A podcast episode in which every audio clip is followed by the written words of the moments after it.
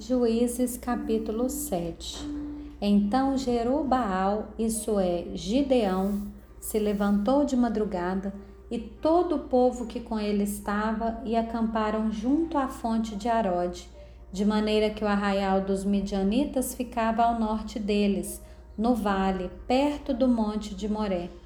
O Senhor disse a Gideão: É demais que o povo está com você para eu entregar os midianitas nas suas mãos. Israel poderia se gloriar contra mim, dizendo: A minha própria mão me livrou. Portanto, anuncie ao povo o seguinte: quem estiver assustado e com medo, saia da região montanhosa de Gileade e volte para casa.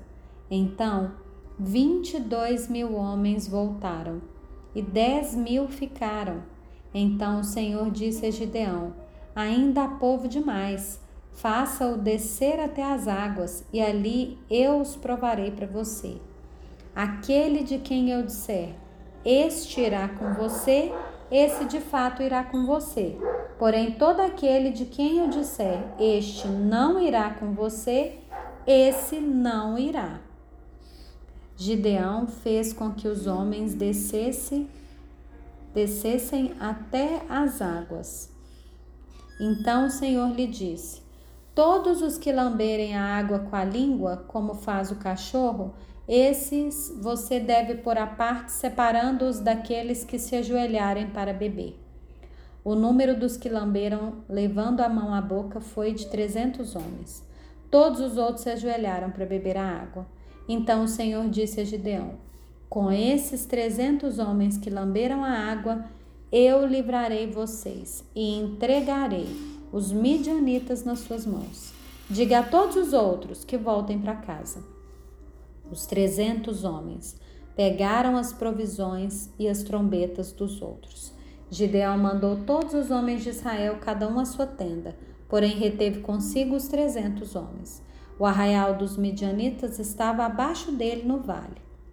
Naquela mesma noite, o Senhor lhe disse: Levante-se e ataque o arraial, porque o entregarei nas suas mãos. Se você ainda estiver com medo de atacar, desça ao arraial com seu ajudante pura e ouça o que eles dizem. Então você ganhará coragem e atacará o arraial. Gideão desceu até a vanguarda do arraial com seu ajudante pura os midianitas, os amalequitas e todos os povos do Oriente cobriam o vale como uma nuvem de gafanhotos. Os camelos deles eram uma multidão inumerável, como a areia que está na praia do mar. Quando Gideão se aproximou, eis que certo homem estava contando um sonho ao seu amigo.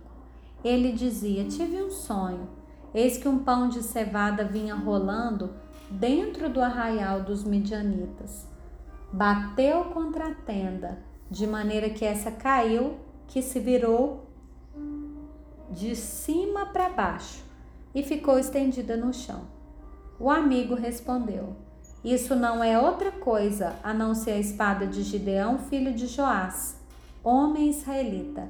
Deus entregou nas mãos dele os midianitas e todo esse arraial.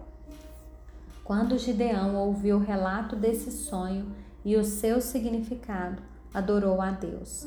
Voltou para o arraial de Israel e disse: Levantem-se, porque o Senhor entregou o arraial dos midianitas nas mãos de vocês. Então repartiu os trezentos homens em três companhias e entregou a cada homem uma trombeta e um cântaro vazio, com uma tocha dentro dele. E disse-lhes: Olhem para mim e façam como eu fizer. Quando eu chegar às imediações do arraial, assim como eu fizer, façam vocês também. Quando eu tocar a trombeta, e todos os que comigo estiverem, então vocês também tocarão a sua trombeta ao redor de todo o arraial e dirão: Pelo Senhor e por Gideão. Gideão e os seis homens que estavam com ele chegaram às imediações do arraial por volta de meia-noite, pouco tempo após a troca dos guardas. tocaram as trombetas e quebraram os cântaros que tinham nas mãos.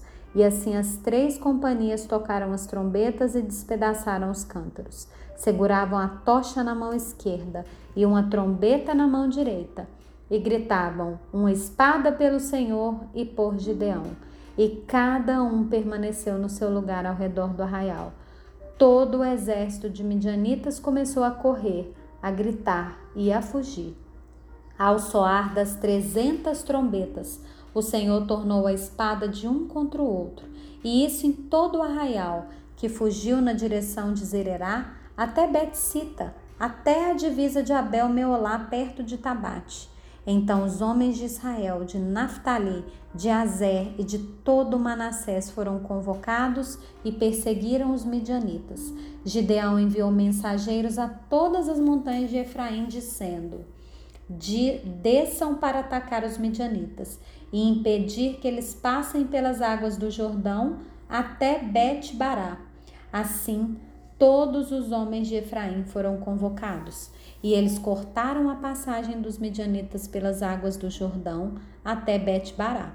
E prenderam dois príncipes dos midianitas, Oreb e Zeeb, Mataram Oreb no rochedo de Oreb e mataram Zeeb no lagar de Zeeb. Perseguiram os midianitas e trouxeram a cabeça de Oreb e a cabeça de Zeeb a Gideão, do outro lado do Jordão.